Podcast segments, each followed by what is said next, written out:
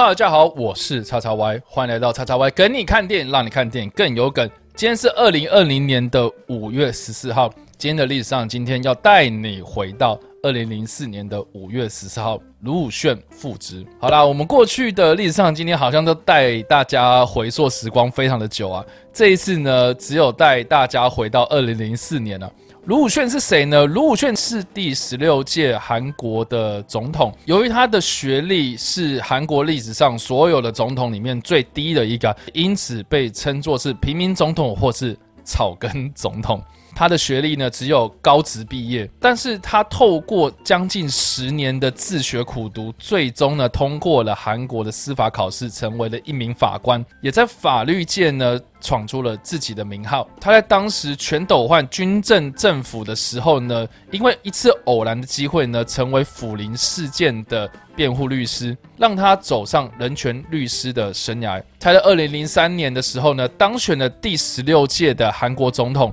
但是他在上任不久呢，也被媒体爆料他的二哥涉嫌干涉国家的人事，以及呢他在竞选总统期间的资金流向不明。在上任一年之后呢，国会就提出了总统弹劾案，并且投票通过。卢武铉在当时呢，因为弹劾案投票通过的缘故呢，被终止总统的权利。而在经过六十三天被终止总统权利之后呢，韩国宪法法院呢，在二零零四年的五月十四号呢，宣判卢武铉违反选举法是事实，但是呢，也不至于罢免的地步啦。所以呢，恢复了他总统的职位。由于卢武铉他出身低微啊，他在针对内政进行了非常多的改革，包括加强公务员的清廉啊，经济政治的改革啊，甚至是加强了对北韩的交流和合作，让朝鲜半岛呢趋于稳定和和平。卢武铉在卸下总统职位之后呢，返回在乡下的老家，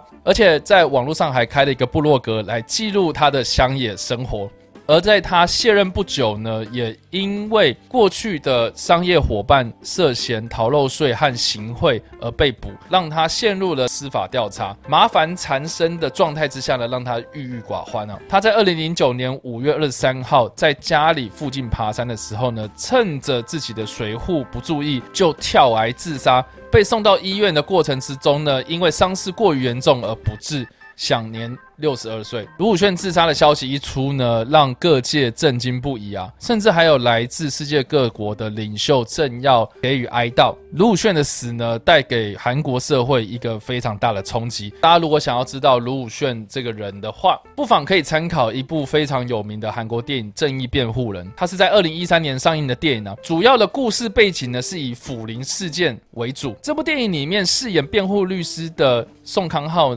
他所饰演这个角色那，实际上就是以卢武铉为原型，这部片从宋律师高中毕业之后呢，开始描述他苦读了好几年之后呢，才通过司法考试，创下了韩国历史上第一个以高中学历考取司法官的记录。在取得法官和司法官的录取资格之后呢，他开始担任法官的工作。到了全斗焕上台之后呢，有很多异议分子呢被冠上是共匪的罪名，被关在某些特别的地方。整部片的故事呢，就是在描。诉宋律师他如何为这些人争取人权？我认为呢，剧本描写的非常的精彩哦。非常有趣的是啊，因为宋康昊所饰演这个角色呢，是影射卢武铉，而被当时的总统朴槿惠呢所领导的执政党拉入了艺文界的黑名单，让他的演艺事业造成了非常大的影响。但是在影响也不过如此啊！你看他现在，你看因为《寄生上流》又翻红，